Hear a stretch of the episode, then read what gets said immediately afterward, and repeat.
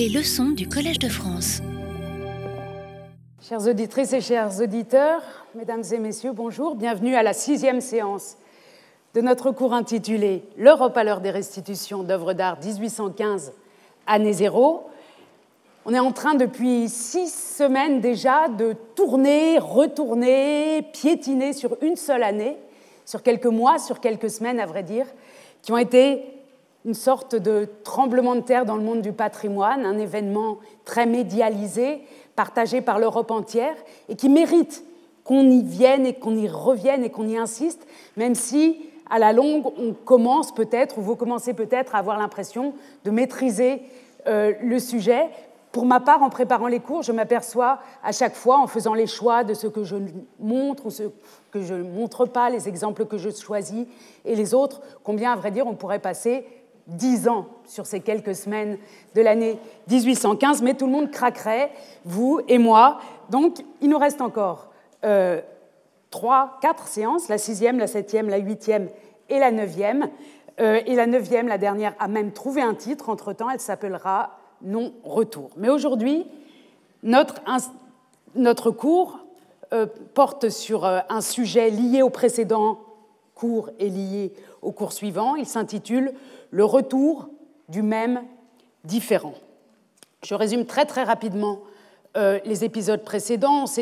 On a constaté que l'année 1815 était importante euh, pour toutes les discussions sur les restitutions, qu'elles soient à la fin du 19e siècle, au milieu du 20e siècle ou même jusqu'à une période actuelle. On a pris conscience donc du caractère, je viens de le dire, euh, pan-européen de la discussion et même, à vrai dire, dans par certaines prises de position américaines, puisqu'on a quelques voix euh, américaines qui se mêlent au concert des voix, et on a compris qu'il fallait travailler sur cette question de manière multipolaire, en prenant en compte, en essayant de prendre en compte, avec les limites euh, parfois linguistiques qui se présentent à nous, historiennes et historiens, qu'il fallait essayer de prendre en compte les points de vue des autres et les historiographies des autres, des autres, entre guillemets, en tout cas des euh, différentes parties impliquées.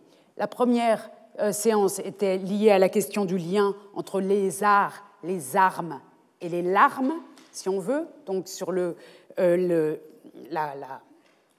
euh, le lien entre la question qui nous occupe et la euh, chronologie politique des événements 1814 et 1815. Dans la troisième séance, on a constaté que l'idée d'universel à la française, ou telle qu'elle était proclamée par la Révolution française, qui est un universel lié à un lieu, lié à ce lieu, euh, Paris, était euh, un concept difficile à tenir pour ceux qui avaient été privés de leur patrimoine et que germait l'idée d'universel pluriel, d'une possibilité de montrer l'universel ailleurs qu'en un seul lieu. On était parti de l'idée de contradiction euh, de l'universel et du terme de musée universel. Dans le quatrième cours, on s'est euh, intéressé aux aspects juridiques de la question.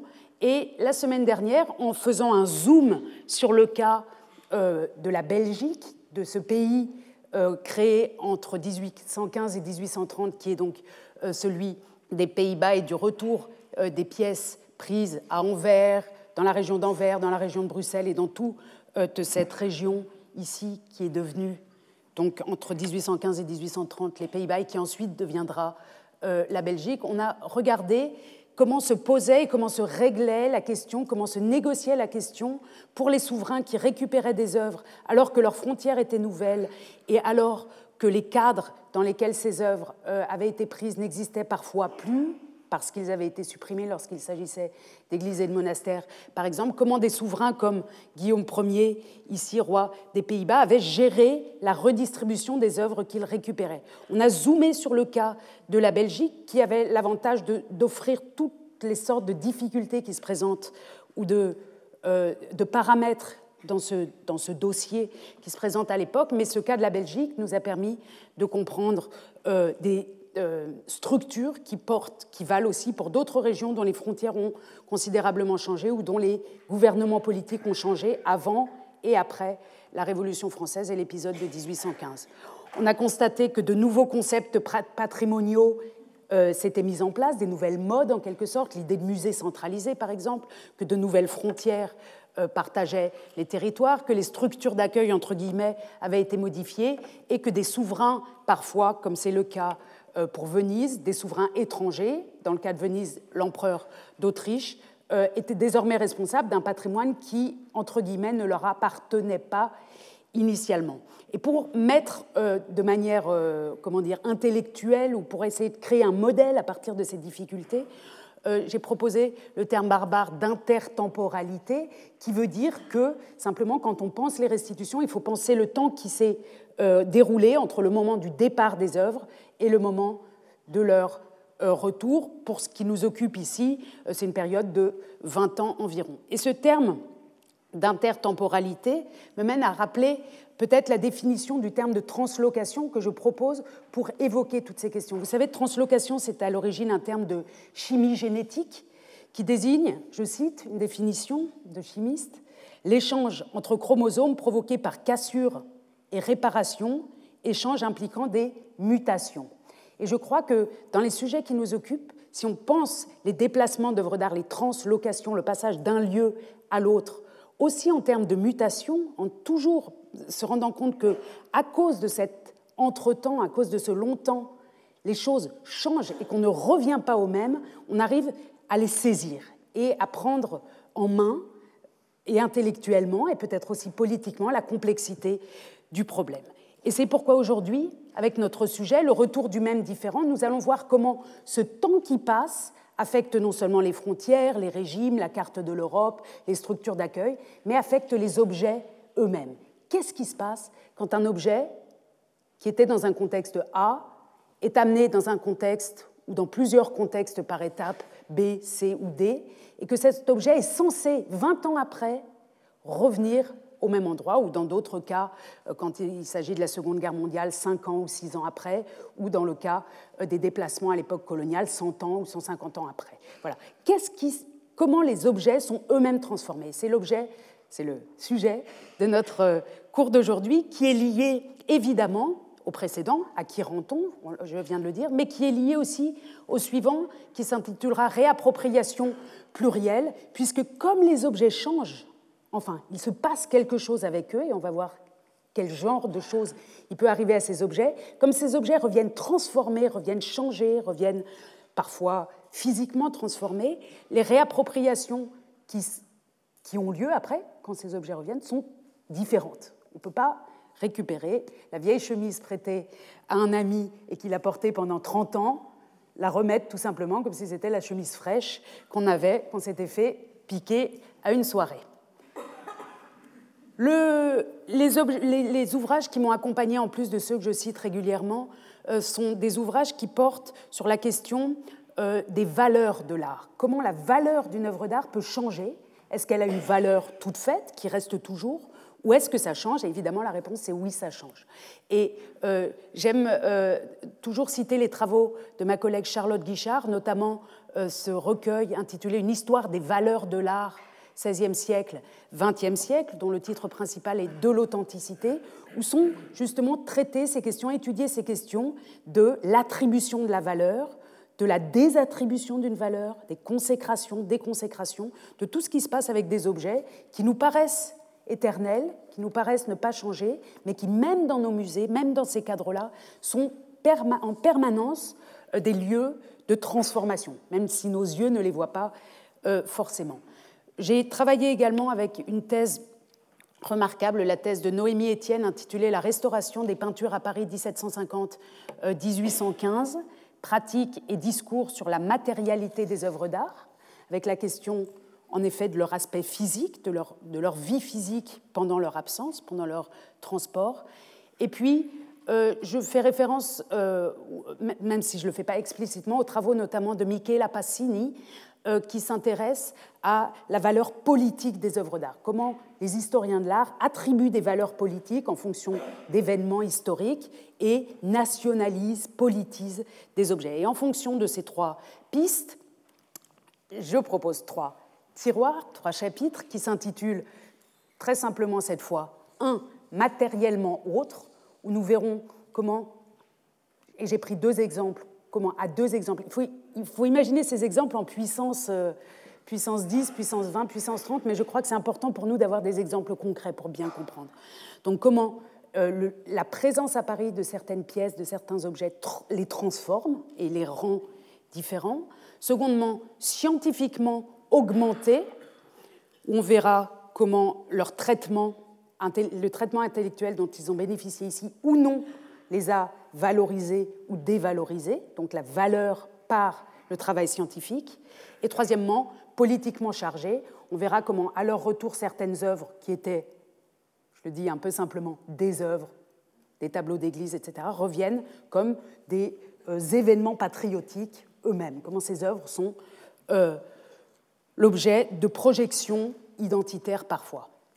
Et puis l'objet du jour, ce n'est pas un objet, et comme je viens de le suggérer, on va parler beaucoup d'objets aujourd'hui, donc je, euh, je, propose que l'objet du jour soit tous les objets qui vont nous accompagner aujourd'hui, soit un tableau de Corrège l'EDA et le signe, dont vous voyez ici le morceau central, des colonnes, peintes ici par Hubert Robert, mais qui représentent des colonnes venues d'Aix-la-Chapelle en 1794. Vous verrez, on va rentrer dans ces questions. Une statue antique de Cassel, ou plusieurs statues antiques de Cassel, ici l'Apollon dit de Cassel, et Saint-Marc, un tableau de l'école toscane, et plus généralement des tableaux de l'école toscane, Saint-Marc de euh, euh, Fra Bartolomeo. On y revient. Matériellement autre. On retourne un petit peu en arrière dans nos histoires de frontières et on euh, se penche sur le cas de la Prusse en 1815. Vous vous souvenez que la Prusse va devenir, va prendre en main, va diriger désormais ces régions extrêmement occidentales qui sont à la frontière française, et notamment, et ce qui va nous intéresser ici, c'est la ville de Aachen, Aix-la-Chapelle, à l'extrême, extrême, extrême, extrême ouest de ce qui est devenu la Prusse en 1815, et à vrai dire encore très française, point d'interrogation, Aix-la-Chapelle, qui est la euh, ville de Charlemagne. Charlemagne, empereur partagé lui-même entre, dans l'historiographie et dans les lieux de mémoire entre l'Allemagne et la France, Karl der Grosse, Charlemagne, l'empereur que les deux euh, revendiquent. En 1794, après la bataille de Fleurus, les armées françaises s'intéressent considérablement, et notamment les conseillers scientifiques qui accompagnent ces armées, et notamment la commission dite des arts, qui comporte par exemple Charles de Vailly. Charles de Vailly est l'architecte du théâtre de l'Odéon. Euh, cette commission s'intéresse à euh, la cathédrale d'Aix-la-Chapelle, et en particulier à euh, ce qu'on appelle à l'époque l'octogone, c'est-à-dire un, corps de bâtiment de l'époque carolingienne où l'on considère qu'est enterré Charlemagne. Et ce qui intéresse considérablement nos commissaires français, et en particulier Charles de Vailly, et quand on connaît le théâtre de l'Odéon, on sait que Charles de Vailly aime les colonnes, ce sont ces colonnes. Ici, en double registre, vous avez des colonnes qui proviennent, selon euh, les études, en tout cas de l'époque, de Ravenne, qui ont été amenées à l'époque carolingienne ici et qui ont servi, comme on dit, de spolien, euh, d'éléments qui ont été intégrés à l'architecture de cette cathédrale. Les Français vont démonter ces colonnes. Malheureusement, on n'a pas de représentation ni de. Je n'ai pas trouvé encore de description de ce moment qui a dû être euh, considérable. Ça a dû être un, immense chantier. Ils vont démonter, donc déceler euh, ces colonnes, les faire passer par les fenêtres et les emporter à Paris, ainsi qu'un certain nombre d'autres reliques de Charlemagne ou dont on considère à l'époque qu'elles sont liées à Charlemagne. 8 mai 1795, à Paris, le muséum, qui ne s'appelle pas encore Musée Napoléon, il s'appellera Musée Napoléon à partir euh, de 1800 1804, mais c'est déjà, comme vous le savez, puisqu'on l'avait vu lors de notre deuxième séance, mais c'est déjà au Louvre, c'est déjà ce musée public. Le muséum accuse réception du, je cite, tombeau antique de marbre blanc recueilli dans la chapelle de Charlemagne et de deux colonnes de marbre venant d'Aix-la-Chapelle, bientôt suivies de six colonnes de différents granites, six bases, six chapiteaux, une louve, une pomme de pin, le tout en bronze, plus une caisse contenant une figure en carton de Charlemagne. On apprend donc à Paris, assez vite, dans le courant du début de l'année 1795, que ce lieu a été, alors du point de vue euh, local, a été pillé, a été démantelé.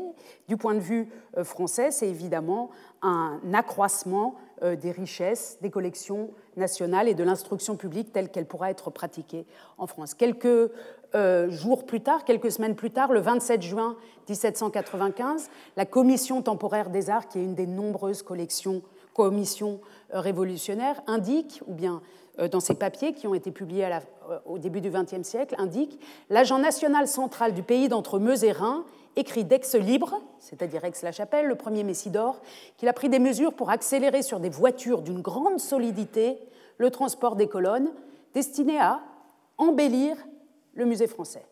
Donc dès leur départ, ces colonnes, qui font partie d'un ensemble architectural, vont changer de sens. Elles font partie d'un ensemble architectural, mais dès ici, on apprend qu'elles vont servir à embellir le musée français, qu'elles vont être elles vont avoir une plus-value de beauté pour la déco, en quelque sorte, pour la décoration euh, de ce musée, ce qui les sort de ce cadre lié historique, lié à Charlemagne, euh, à l'Empire carolingien, etc.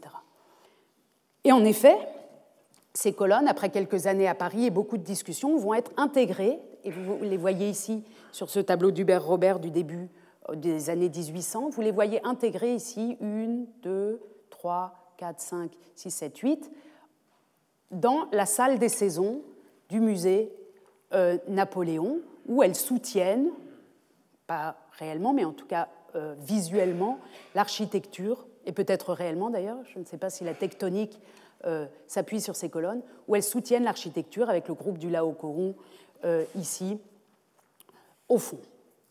Donc ces colonnes sont démontées, arrivent à Paris. À Paris, elles n'ont pas une valeur matérielles, on ne décrit pas spécialement, spécifiquement euh, leur euh, origine, elles sont intégrées dans la décoration, mais quand on regarde, quand on lit les catalogues de, des antiquités du musée Napoléon, on constate, comme dans cette notice des statues, bustes et bas-reliefs de la Galerie des Antiques du musée Napoléon, que les colonnes de marbre dits orientaux, employées à la décoration des salles, sont d'une part très nombreuses et d'autre part jouent un rôle y compris pour l'accès à l'Antiquité. Donc, ces colonnes sont sorties d'un cadre euh, sépulcral d'une église liée à l'histoire de l'Empire carolingien.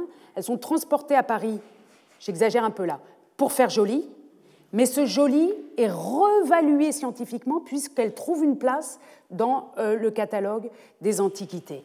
Donc elles ont une double fonction à Paris, celle d'embellir et celle de servir la connaissance de l'Antiquité. Si on regarde par exemple la salle de l'Apollon, ici dans cette notice, on peut lire quatre grandes colonnes de granit rouge oriental de la plus belle qualité sont employées à la décoration de cette salle et un petit peu plus loin, les deux qui flanquent la niche de l'Apollon, c'est-à-dire tout près de cette merveille de l'art antique saisie dans les collections euh, merveille, entre guillemets, en tout cas considérée comme une des plus belles pièces de l'art antique, présente dans les collections du pape euh, au Vatican. Les deux qui flanquent la niche de l'Apollon viennent d'Aix-la-Chapelle, ainsi que les huit de la salle des hommes illustres. Donc on a une indication ici euh, de provenance, mais ce qui intéresse, c'est la belle qualité, la matérialité ici, le granit rouge, et surtout l'effet de, de, soulignement architectural qu'elles offrent à à une pièce antique comme l'Apollon euh, du Belvédère.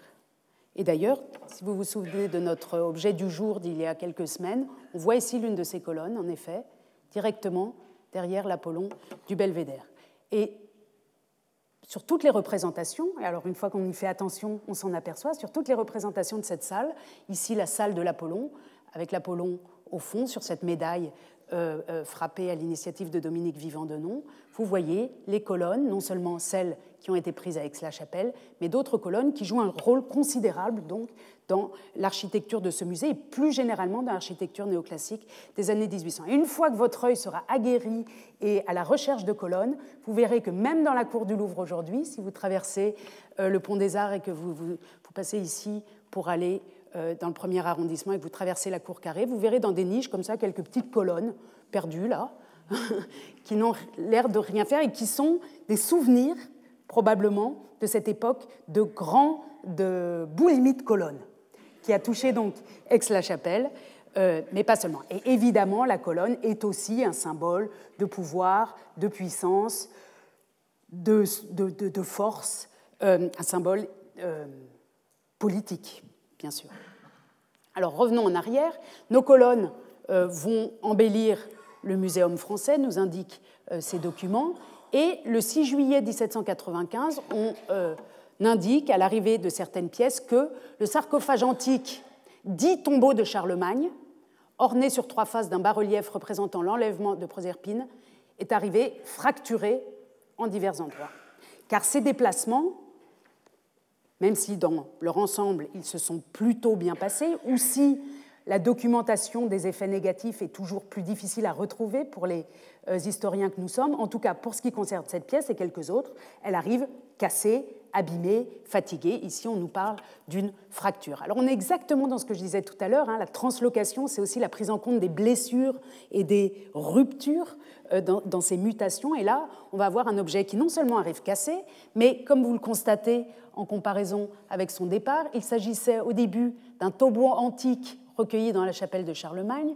Maintenant, il s'appelle le sarcophage antique dit tombeau de Charlemagne. On s'éloigne un petit peu de l'idée que Charlemagne était vraiment, était vraiment, vraiment euh, dedans. Charlemagne, évidemment, il faudrait aussi ouvrir tout le chapitre du, de l'appropriation iconographique des enseignes et des emblèmes de Charlemagne par l'iconographie napoléonienne. Je n'ouvre pas cette parenthèse, mais peut-être que vous l'avez à l'esprit. Et cette pièce arrive fracturée en divers endroits, donc va être l'objet de réparations, comme un certain nombre d'autres pièces ici à Paris. Et quand elle retournera dans son lieu d'origine, ces réparations seront visibles, appréciées ou non. Euh, on y reviendra tout à l'heure. Alors en 1815, puisque c'est l'année qui nous intéresse, en 1815, euh, Dominique Vivant-Denon est confronté à une demande de restitution des colonnes. Dominique Vivant-Denon, le directeur du Louvre. 21 août 1815. Monsieur Chaubert, commissaire prussien, à qui je représentais avec un S l'impossibilité de remettre les colonnes, fut voir avec le secrétaire du musée dans le magasin des marbres les colonnes provenant d'Aix-la-Chapelle qui existent encore. Donc certaines ont été installés dans le Louvre et d'autres sont dans un magasin, dans un dépôt, et on va voir ceux qui existent encore. On, peut imaginer que le seul fait de localiser, de déterminer quelles sont celles d'Aix-la-Chapelle a pu être euh, difficile, on imagine la scène. Il convainc que l'on remettrait 8 ou 10 de ces colonnes, les moins fatiguées, et de plus un tombeau antique présumé avoir contenu autrefois les cendres de Charlemagne. Il n'insista pas sur l'enlèvement des colonnes employées dans le musée. Donc on voit qu'ici, en une vingtaine d'années, ce qui était le tombeau de Charlemagne, qu'on avait pris parce que c'était le tombeau de Charlemagne, est devenu un tombeau antique présumé. Donc scientifiquement, ou en tout cas dans la parole du directeur du musée qui, a la parole, comment dire, scientifique sur cet objet, ce n'est plus le tombeau de Charlemagne, d'une part, et d'autre part, on va récupérer les colonnes les moins fatiguées, c'est-à-dire les moins esquintées, les moins abîmées dans ce transport. Et Vivant de Nom est soulagé du fait que, dans un premier temps, on ne lui demande pas les colonnes euh, implémentées, euh, euh, construites dans le musée, qui sont encore, si vous allez au Louvre, ouvrez bien les yeux, on les voit encore, certaines sont même dotées d'un cartel qui indique qu'elles viennent d'Aix-la-Chapelle. Les choses ne sont pas tout à fait aussi simples que le représente Vivant de Nom dans un premier temps, puisque en 1815, dans, ce, dans cette nouvelle assaut euh, euh, auquel est confronté le Louvre. Le jeune euh, commissaire Rénan, qui travaille pour la Prusse, Eberhard von Groth, va revenir demander les colonnes et il rappelle dans son journal intime, hum, publié quelques années plus tard, qu'il a été donc confronté à la résistance de Dominique Vivant-Denon et de son adjoint Joseph Lavallée, et il indique dans donc, ses mémoires publiées quelques années plus tard, ici dans un texte qui s'intitule euh, à propos de la reprise des pièces volées par les Français euh, à Paris, il indique Denon et la vallée furent pris d'un mouvement d'humeur extrême. Ils parlèrent de vandalisme et de barbarie et n'eurent pas honte d'utiliser des termes qui s'appliquaient très précisément aux pratiques de leur nation. Je rétorquais que c'était eux qui avait agi en vandale en détruisant la cathédrale de Charlemagne, en lui arrachant ses colonnes et son sarcophage. Et la vallée eut l'effronterie de me répondre Oh, ce n'était qu'une église, vous ne détruirez pas pour cela la maison du roi. c'est-à-dire le Louvre, qui constitue l'une des ailes du château des Tuileries. À ces mots, une fureur ardente traversa tous mes membres, et j'aurais voulu arracher aussitôt ces colonnes auprès desquelles nous nous trouvions, et enterrer ce misérable bonhomme sous les décombres de la voûte qui n'aurait pas manqué de s'écrouler. Dieu sait que ce n'est pas de ma faute si je ne puis accomplir mon vœu. Alors ici, on voit bien ce recodage, décodage, ce mouvement de, ré, de, de transformation de ces colonnes, qui pour les uns restent les colonnes de la cathédrale de Charlemagne, et pour les autres sont devenues euh, le soutien de la maison du roi. Alors évidemment, on est à la Restauration, donc euh, il s'agit du roi Louis XVIII, avec ce reste d'athéisme euh, français, ou en tout cas hérité de la Révolution française, ce n'était qu'une église, puisque l'église avait été abolie. Donc cette laïcité à la française, en quelque sorte, et ici euh, rend furieux le catholique rénan qui considère qu'on ne peut pas mettre le roi au-dessus de l'église. Toutes ces implications religieuses sont aussi derrière ce débat, et vous verrez dans les séances suivantes que les colonnes vont, occuper, euh, vont nous occuper, français et allemands, au moins jusqu'en 1915, avec euh, des débats extrêmement Les colonnes, certaines, celles qui n'étaient pas prises dans le musée, reviennent, retournent à Aix-la-Chapelle en 1816-1817, mais elles ne sont pas réinstallées tout de suite. Là encore, de nombreux débats. Comment, faire, comment se réapproprier euh, des pièces qui ont été abîmées, qui ont été tellement décontextualisées qu'il paraît difficile de les remettre en place, peut-être aussi pour des raisons techniques. Et vous voyez ici, au début du XIXe siècle, donc le fameux octogone dépourvu de ses colonnes, là, euh, et dans un, tableau euh, pris du, premier étage de l'emport, ici, donc de ces balcons du premier étage, une vue euh, d'un peintre Fairfleut, que je n'ai pas trouvé en couleur, hélas. On voit que encore, c'est un, un, tableau de 1818, encore en 1818, les colonnes ici manquent. Elles ne seront réinstallées que dans les années 1840, et voilà une photo euh, précoce des années 1870 qui nous montre leur réinstallation euh, à Aix-la-Chapelle. Donc ici, on était face à un objet, euh, le chapitre dans lequel on évolue s'appelle matériellement autre, où l'altérité de ces colonnes, le fait qu'elles sont devenues autres, est liée au transport, aux dégâts, mais aussi au fait qu'elles ont été décodées et recodées pour un autre usage et que leur retour est rendu, n'est pas rendu naturel, outre les problèmes techniques. Autre exemple, je vous ai dit tout à l'heure qu'on prendrait deux exemples concrets. Il faut imaginer que ces éléments d'architecture concernent Aix-la-Chapelle, mais concernent d'autres euh, cas dans toute l'Europe. Hein. En fait, on, ouvre des, grilles de lecture qui doivent nous permettre aussi ensuite de les appliquer à d'autres cas en Europe. Autre cas très fréquent, celui de la restauration de tableaux. Je vous montre ici euh, l'EDA et le cygne, un tableau peint vers 1532 par euh, le Corrège. Le Corrège qui, autour de 1800, était euh, ex aequo sur le podium avec Raphaël, ou même, même en fait sur, le, sur la première marche du podium. Et Raphaël, à l'époque, n'était pas encore le grand peintre du 19e siècle, le grand héros que toutes les collections voulaient avoir. C'est à ce moment-là qu'en fait la course va être gagnée par Raphaël, mais le Corrège est Platz 1, comme on dirait en allemand. C'est lui, c'est le peintre, euh, le grand peintre euh, dans l'histoire du goût des années 1800. Ce tableau se trouve aujourd'hui à Berlin. Il, était entré dans les collections, donc ce tableau d'un peintre italien de la Renaissance, était entré dans les collections des rois de Prusse en 1755 et euh, quand il était arrivé dans cette collection, il avait été installé dans la Bildergalerie, la, la galerie de tableaux euh, à Sans Souci. Si vous êtes déjà allé à Sans Souci ou si vous y allez à Berlin, à Potsdam, qui était la résidence de Frédéric le Grand, vous voyez ici le grand château de Sans Souci et tout de suite sur la droite, quand on est en face, cette petit, ce petit bâtiment qui était sa galerie de tableaux, qui était semi-public, pas très public, à vrai dire. D'autant que le, voyage à Potsdam, à la périphérie de l'Europe, était compliqué. Même quand on est à Berlin, c'est difficile à ce moment-là. Ça prend une journée de, cheval euh, d'aller à Potsdam. Donc on ne peut pas dire que ce soit un lieu public. Et cette galerie avait été vidée. D'abord, elle avait été évacuée et cachée euh, dans l'actuelle Pologne quand on a su en 1806 que les Français s'approchaient. Le directeur de la galerie l'avait vidée et envoyée à Custrin.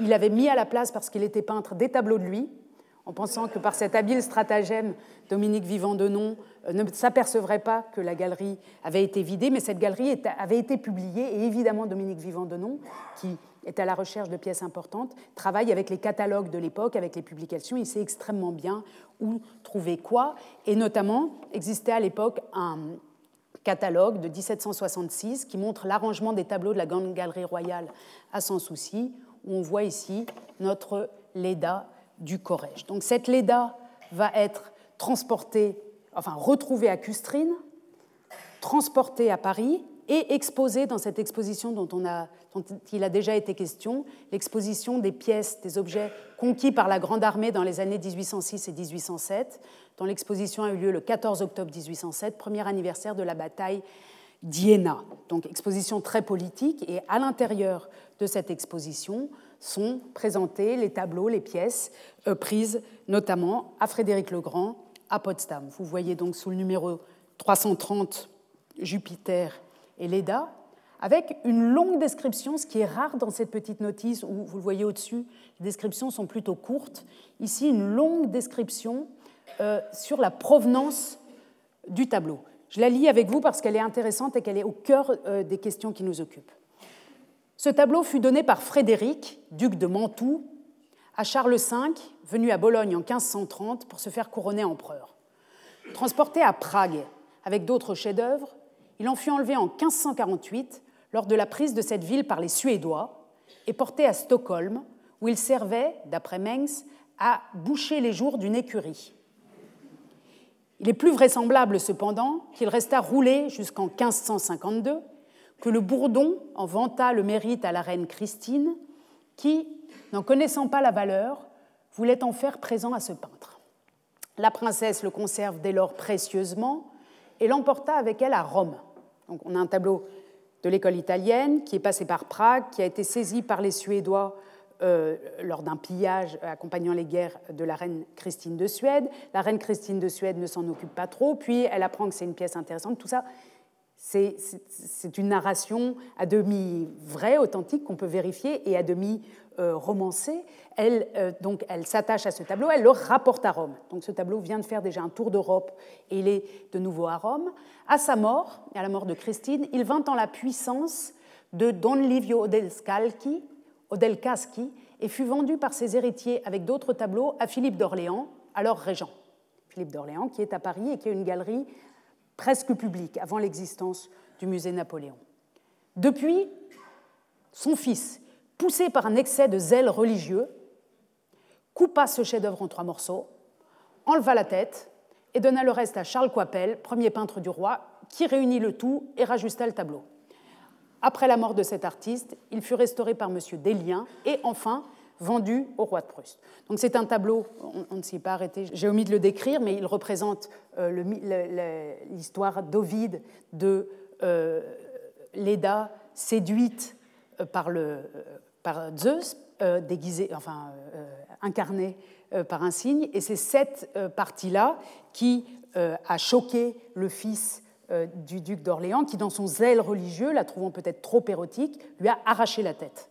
Le tableau a donc été recousu, arrangé, puis vendu au roi de Prusse, et il se trouve dans les collections du roi de Prusse avec cette nouvelle tête de Délien ou de Coipel.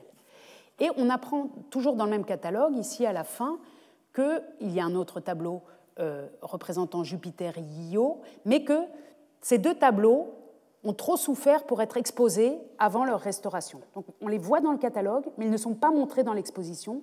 Ils font partie d'une grande campagne de restauration qui euh, s'applique à tous les tableaux pratiquement qui sont destinés à être exposés dans le musée Napoléon. Il faut imaginer que entre 1796 et, 1810 euh, à peu près, quand tous ces tableaux arrivent à Paris, une sélection est opérée. Il y a ceux qui vont aller au musée Napoléon, qui ne sont pas les plus nombreux, mais qui vont faire l'objet d'un traitement très privilégié de restauration de haut niveau, très coûteuse. Et les budgets, les dossiers nous montrent que des budgets considérables sont investis euh, pour leur réparation. Et puis il y a tous les autres tableaux qui ne seront pas montrés et qui, eux, euh, parfois, euh, restent dans des dépôts, dans des conditions bien moins bonnes. Alors quand on va aux archives nationales, par exemple, on trouve dans le dossier O2 839 des, des, listes entières euh, des budgets. Ici, vous voyez le budget 1808, avec un fonds de 50 000 francs pour la restauration des tableaux de la conquête de 1806. Et cette arrivée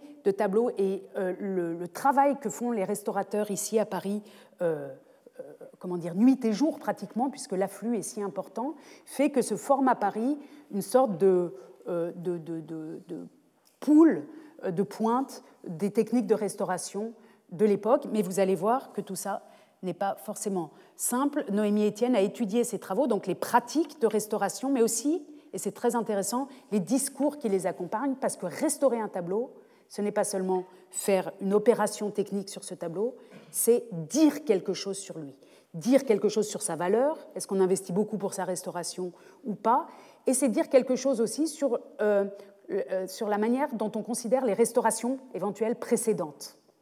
Parfois, ces tableaux euh, font l'objet de restauration et de commentaires des restaurateurs qui disent il faut absolument re-restaurer ce tableau parce que ce qui a été fait avant, on aura un exemple tout à l'heure, a été très mal fait.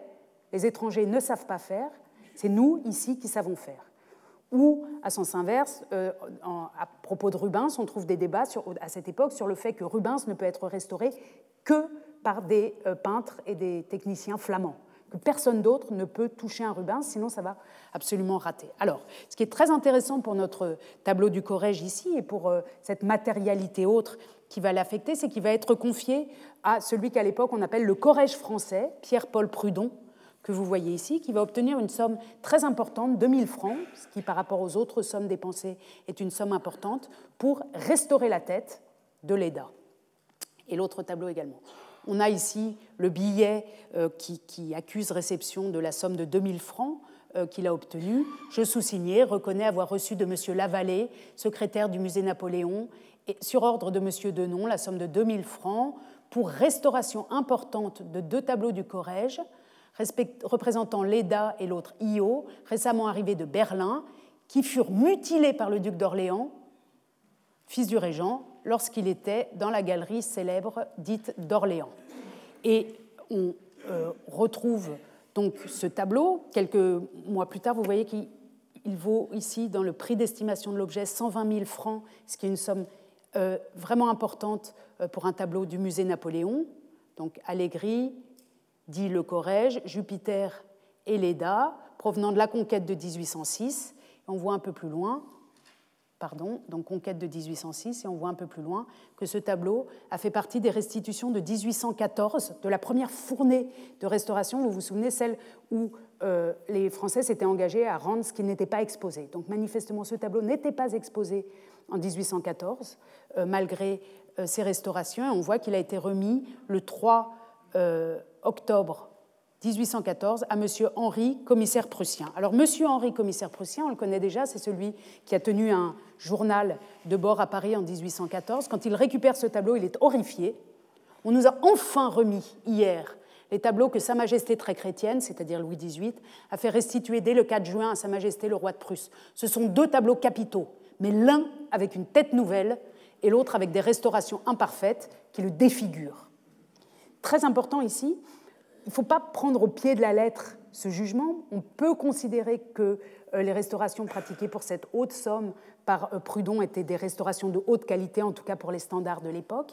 Mais le fait que ce tableau revienne transformé, revienne différent, irrite euh, le propriétaire légitime et va conduire, vous le verrez dans la prochaine séance, à des réactions. Donc ces objets transformés, quand on les récupère, quand ils sont récupérés, souvent font l'objet, un, de remarques sur les transformations qu'ils ont subies, et deux, de gestes, de re-restauration, des restaurations, etc., ce qui sera le cas pour celui-ci, mais je laisse le suspense jusqu'à la prochaine fois.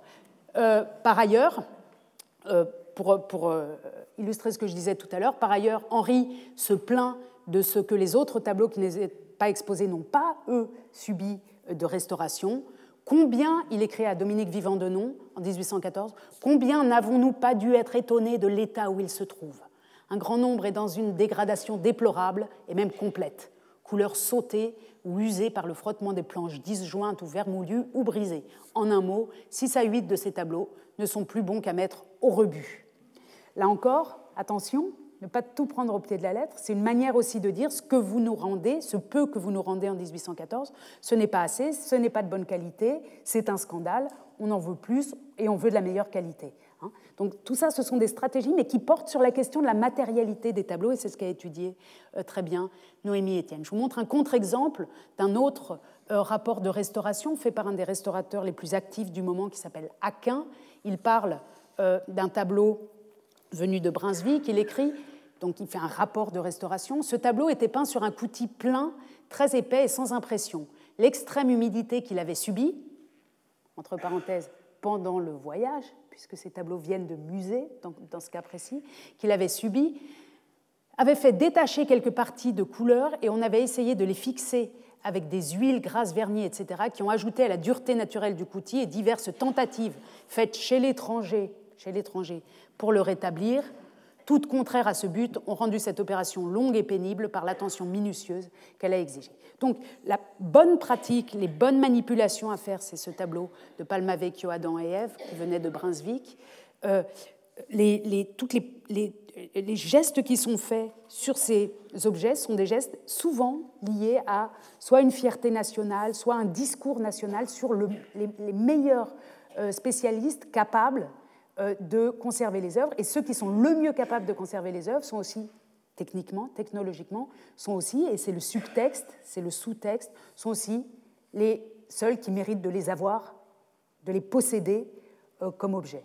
Si je suis capable de mieux euh, maintenir ton patrimoine, c'est à moi qu'il faut le laisser, et non pas à Brunswick, etc., où les choses étaient en mauvais état. C'est ou, à sens inverse, non pas les Français qui ont gâché la tête de, euh, de, notre Corrège. Il n'y a que chez nous en Prusse, à Berlin, que ces œuvres seront bien traitées. On a des discours donc ici euh, qui cachent des positionnements souvent nationaux. Dans le cas euh, de Adam et Ève, et dans de nombreux cas d'ailleurs, quand les œuvres sont restituées, les directeurs des musées d'où elles avaient été prises sont tous extrêmement satisfaits, comme Ampérius, le directeur du musée de Brunswick, qui note en 1815, on nous assura que 1200 francs avaient été employés à la restauration, fort bien réussi, de cette pièce. Et euh, si on euh, se penche un instant sur les pièces antiques, les statues antiques, on évoquait tout à l'heure le sarcophage arrivé brisé à Paris. Si on regarde une prise de position du directeur du musée des antiques de Cassel, Ludwig Volkel, lui aussi est extrêmement content des modifications physiques, matérielles, qui ont été apportées à certaines des pièces de sa collection de Cassel, du musée Fridericianum. Il écrit Grâce aux restaurations nouvelles, quelques-unes de nos statues antiques avaient désormais une allure vraiment bien meilleure et plus agréable.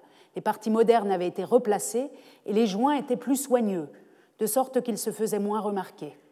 Le vernis appliqué sur les statues donnait au marbre neuf et brillant une couleur proche des parties anciennes, et l'ensemble avait ainsi un ton homogène qui atténuait la différence criante entre les parties modernes et antiques. Vous savez qu'au XVIIIe siècle, souvent ces statues antiques avaient été euh, euh, sont des fragments de différentes statues qui ont été mises ensemble, qui ont été euh, assemblées pour le marché de l'art du XVIIIe siècle. Et souvent, par exemple, une tête avait été posée sur un corps sans tête et on voyait extrêmement, avec beaucoup, on voyait beaucoup les jointures. Et le fait ici que les jointures soient gommées, alors évidemment maintenant on ne ferait plus ça, et au contraire, on dérestaure, on, on resépare les pièces, mais à l'époque, le standard, enfin ce qu'on veut, c'est gommer la différence entre le nouveau et l'ancien, la restauration euh, et le, complément, euh, ce qui est extrêmement réussi du point de vue donc, de ce directeur de musée allemand. Je vais faire vite pour traverser les deux autres cas. ou les deux autres chapitres. L'un s'appelle donc scientifiquement augmenté et le troisième politiquement chargé. Scientifiquement augmenté, au-delà de la matérialité des pièces, les modifications, les transformations, les mutations qui les affectent sont des mutations, comment dire, immatérielles, euh, intellectuelles.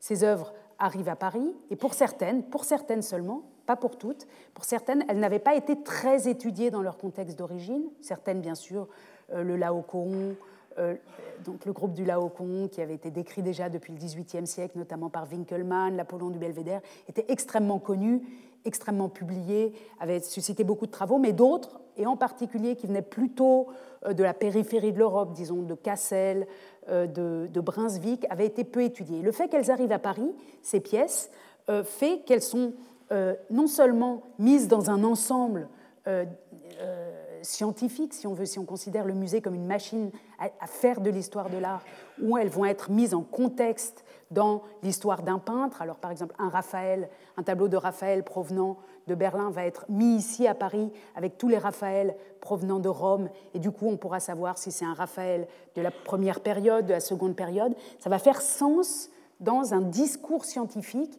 qui se crée absolument à Paris. Car le musée c'est d'abord le lieu, ce lieu où l'on va, où l'on peut aller si on a le privilège d'y aller, mais c'est aussi un lieu immatériel qui est euh, l'occasion de publications très nombreuses de livres qui vont irriguer toute l'Europe et qui vont servir de base de travail pendant plusieurs décennies à tous les historiens de l'art, aux antiquaires, ce qu'on appelle les antiquaires, les archéologues, euh, qui vont travailler euh, là-dessus. Vous voyez ici une des publications qui s'appelle La Galerie du musée Napoléon de Filleul, publiée à cette occasion, mais c'est la présence à Paris de toutes ces œuvres d'art a suscité beaucoup de projets éditoriaux et euh, non seulement Filleul, alors là il s'agit de volumes qui ont à peu près cette taille-là, euh, qui sont assez légers et qui n'étaient sans doute pas très coûteux.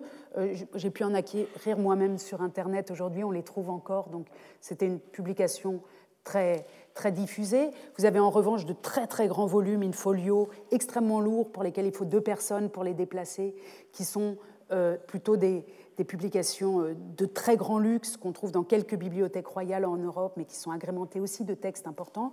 Et puis vous avez aussi de tout petits cahiers format, euh, format poche, comme ça, qui coûtaient un franc et qui comportent eux aussi des descriptions scientifiques euh, de toutes ces œuvres.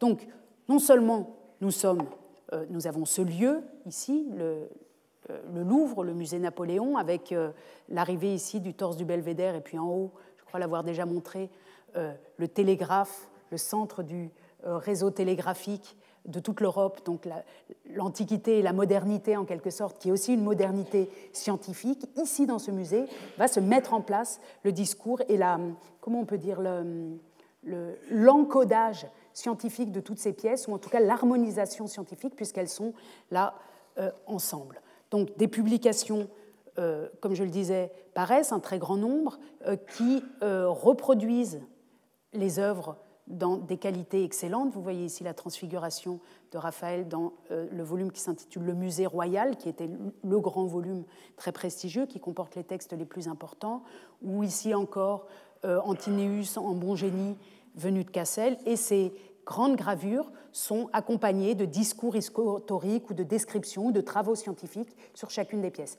Là encore, attention, Seul un petit nombre de pièces, ou seules celles qui étaient vraiment exposées au musée Napoléon, bénéficient de ce luxe d'être, de faire l'objet d'études scientifiques. Tout ce qui disparaît dans les dépôts, euh, puisque euh, le musée Napoléon ne montre que la pointe de l'iceberg, que les plus belles choses, tout ce qui disparaît en revanche devient invisible et n'est pas traité scientifiquement, n'est pas accessible. Mais en tout cas, ce qui est visible est en plus augmenté euh, scientifiquement comme je le dis, et euh, jusqu'à d'ailleurs des expérimentations extrêmement intéressantes de, ce qu'on appellerait d'interdisciplinarité. Vous voyez ici euh, la tête de l'Apollon du Belvédère qui sert d'étude anatomique. Donc on imagine, Jean-Galbert Salvage imagine la musculation et la forme du crâne de l'Apollon du Belvédère à partir euh, de la statue. Donc, en fait, des, comment, oui, le Louvre devient un laboratoire scientifique pour plusieurs disciplines, d'abord pour l'histoire de l'art et de l'archéologie, mais aussi pour euh, l'anatomie et d'autres euh, disciplines. Ça m'a paru, vous verrez pourquoi tout à l'heure, intéressant de vous montrer cette planche de l'anatomie de Jean Galbert Salvage. Alors, certaines pièces donc vont être incluses dans ce grand discours scientifique, et là encore, si on reprend l'avis de notre collègue Ludwig Völkel du musée de Kassel, Fridericianum, quand les œuvres reviennent, elles ont gagné. Elles ont gagné, dit-il, beaucoup d'œuvres d'art inconnues. Et il parle de ses collections à lui, qui sont de très prestigieuses collections d'art antique formées au XVIIIe siècle et qui est dans les années 1750, 1770, pardon, qui étaient à Kassel euh, et qui ont été transportées à Paris. Beaucoup d'œuvres d'art inconnues ou insuffisamment appréciées ont atteint la notoriété qu'elles méritaient même si le lieu où elles avaient été prises était presque toujours caché ou pas spécifié avec précision. Je dirais même plus, l'interprétation de certaines d'entre elles est devenue plus certaine et plus correcte grâce à la comparaison plus facile de monuments similaires qui se sont rencontrés là-bas. Et en effet, quand on revient sur les représentations des salles du Louvre euh, dans ces années-là, on, avait vu, on, on s'est arrêté un long moment sur une salle qui présentait une présentation très patriotique, nationale de Napoléon, vous vous souvenez peut-être, avec le triomphe du vainqueur de Rubens qui était au-dessus de sa tête, et puis ce, très grand buste. En revanche, on a des salles comme celle-ci, la salle de Diane, où les pièces sont organisées de manière scientifique, c'est-à-dire symétrique. Vous voyez ici deux statues de IG, euh, l'une des déesses, une déesse de la médecine avec son serpent. Donc on a en fait une, mise en place ici euh, iconographique des pièces qu'on peut bien comparer. Et au milieu, euh, je crois, je ne sais plus qui, avec un serpent également, Escula pour, oui. par ailleurs, des urnes funéraires de manière symétrique ici aussi, ou des bustes casqués qui permettent un travail d'historien de comparaison. Et quand, dans une salle comme celle-là, vous, euh, qui, ici, dans le cas présent, euh, représente des antiques prises à Potsdam, à Berlin et à Kassel et à Brunswick, quand vous les mettez ensemble euh, comme ça, vous leur donnez en quelque sorte une, dimension plus universelle et en tout cas une dimension de preuve scientifique dans une série qui permet de faire des avancées sur les travaux. Cette statue-ci, qui provenait de Cassel, s'appelle Didius Julien, et on la voit à Paris, c'est un exemple simplement, publié plusieurs fois avec d'importantes descriptions qui insistent sur le fait qu'elle est extrêmement rare, extrêmement unique. Cette statue, lit-on dans la notice des Antiques, cette statue en habit romain présente le portrait de Didius Julien, de ce riche sénateur qui osa acheter des soldats prétoriens à l'Empire romain après le meurtre de Pertinax. Ce qui nous intéresse particulièrement ici, c'est les portraits en sculpture de cet Auguste sont de la plus grande rareté il n'en existe aucune d'aussi authentique et certain que celui-ci, comme on peut s'en convaincre par les médailles. Donc le fait que cette pièce venue de Cassel soit à Paris, puisse être comparée, etc., lui donne, lui augmente sa valeur scientifique et peut-être aussi, et c'est extrêmement intéressant, j'ai cherché activement, mais je n'en ai pas vraiment beaucoup trouvé, la question de la valeur financière de ces pièces. Puisqu'évidemment, quand elles partent et qu'elles sont mises en scène ici à Paris, elles changent aussi de valeur financière et c'est en général le cas dans tous les, phénomènes de translocation. Quand les œuvres partent, elles sont en général réévaluées, en tout cas si elles ont été montrées sur le marché, elles deviennent chères. Euh, mais ici, ce discours sur la cherté, sur le gain financier n'est pas très présent. Je l'ai cherché. C'est peut-être une des grandes différences d'ailleurs avec les autres cas de restitution qu'on connaît dans l'histoire, que la question de l'argent ici n'est pas très présente alors que le marché est très actif. Mais peut-être que c'est lié à, un défaut de, de recherche de ma part et que je n'ai pas cherché au bon endroit. Si je trouve, je vous préviens. Deuxième exemple d'augmentation ou de valorisation ou dévalorisation scientifique. Alors là, attention aux, personnes sensibles, on va avoir une image euh, crue tout à l'heure, c'est pour ça que j'ai fait une petite pause. En 1780, donc euh, toutes les questions qui nous occupent depuis le début portent sur des œuvres d'art, vous le savez, mais je l'ai dit assez souvent également sur des livres, des manuscrits, des objets scientifiques et des archives. On s'est concentré, nous, sur les œuvres d'art, mais je voulais quand même vous montrer comment, euh, dans des domaines parallèles ou proches, ou des pièces où on ne sait pas exactement si c'est des œuvres d'art ou des œuvres scientifiques, comment là aussi le départ et le retour va changer la valeur de l'objet. 1797. Euh, le témoignage traduit en français ici d'un euh, Allemand de la région de Zinzig, Zinzig près de Trèves, euh, qui était devenu un département français. Les Français transportèrent de Zinzig à Cologne un cadavre tout à fait intact qui était resté sous terre pendant des centaines d'années. Tous les membres étaient souples. Partout où ils passaient avec le cadavre, les Français le montraient aux bourgeois et aux paysans contre six sous en prétendant, ce qui n'était certainement pas vrai, que c'était pour les pauvres.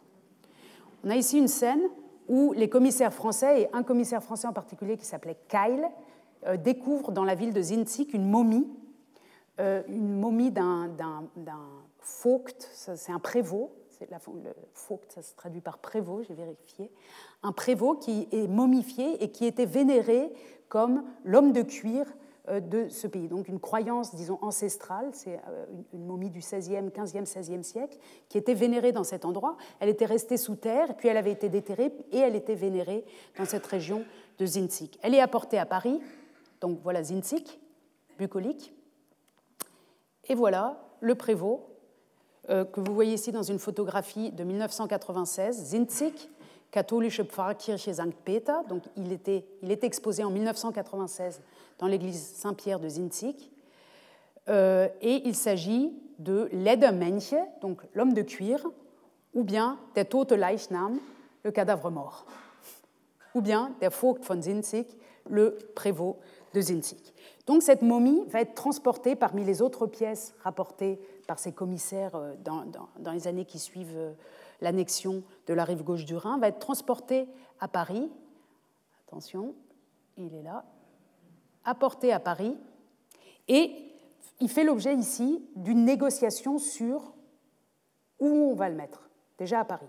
Et cette négociation est une codification de la nature de cet objet, une momie. Que faire d'une momie qui arrive d'une église et qui est une sorte de saint euh, local? Dans le magasin encyclopédique, qui est le grand journal scientifique de l'époque, on peut lire Le commissaire des arts en Allemagne avoit en outre une très belle momie trouvée à Zinzig. Cette momie est arrivée au Muséum des Antiques.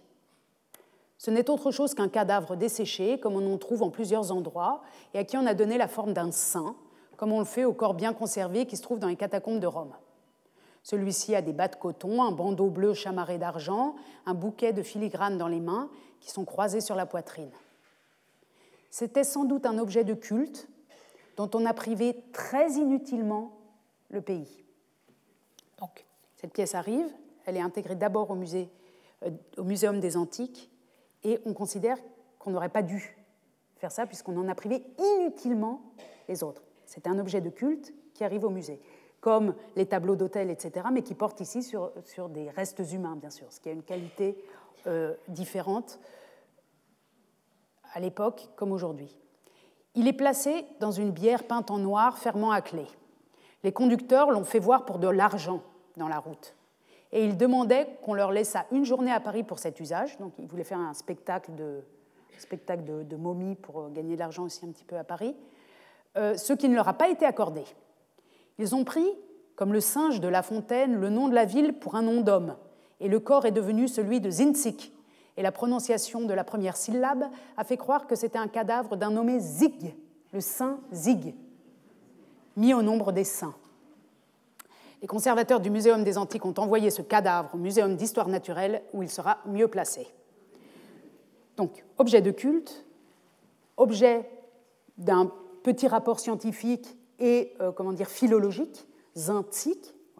Ici l'habitus du scientifique, probablement Louis Aubin, Aubin Louis Milin, qui fait ce texte et qui dit voilà, je considère que ça n'aurait pas dû quitter Zinzig et que ce sera beaucoup mieux au Muséum d'histoire naturelle. Au Muséum d'histoire naturelle, où notre Eberhard von Grote, le jeune légataire prussien qui réclame les pièces en 1815, va tenter de le récupérer en 1815, où, euh, et il a un dialogue dont il rend compte avec Georges Cuvier, le euh, directeur du muséum. J'étais désolé, écrit euh, Grote, qui à l'époque avait 19 ans ou 20 ans. J'étais désolé de devoir déranger ce savant, alors, hélas, qu'il était entièrement absorbé par une tâche qui demandait toute son attention, le dessin d'un œil macéré.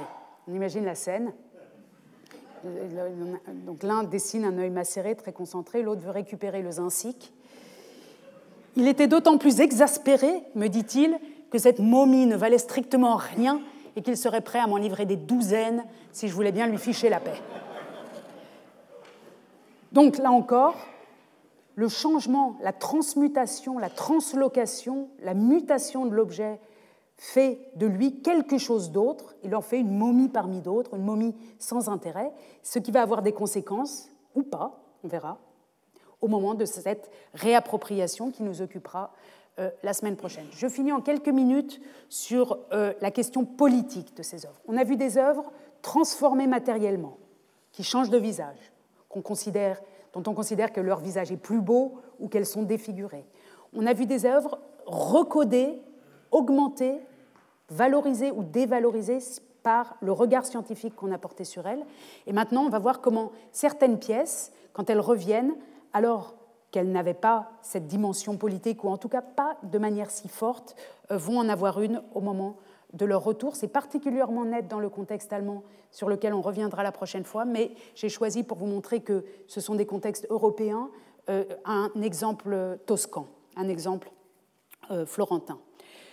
Et simplement plus par illustration, pour que, parce qu'après on va lire un texte un peu long et, de mauvaise qualité euh, pour que votre œil se fasse plaisir. Juste avant, euh, l'une des pièces qui va être évoquée dans le texte qu'on va lire, de Fra Bartolomeo Saint-Marc, de la galerie du Palazzo Pitti à Florence et qui, était, euh, qui avait été emportée et présentée à Paris en 1800, dans les années 1800.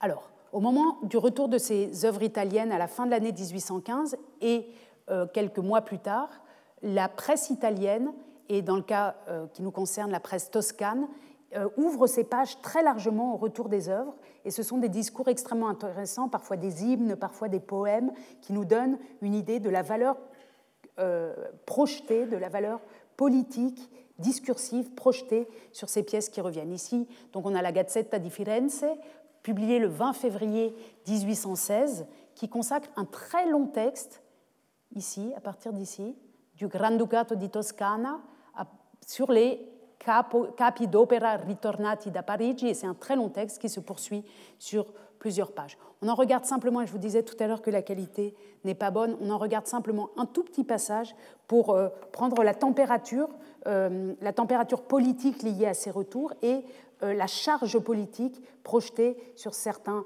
tableaux qui, à vrai dire, n'en peuvent mais pour ce qu'ils sont vraiment la représentation d'un saint ou autre. Et, mais on continuera sur euh, cette question la prochaine fois.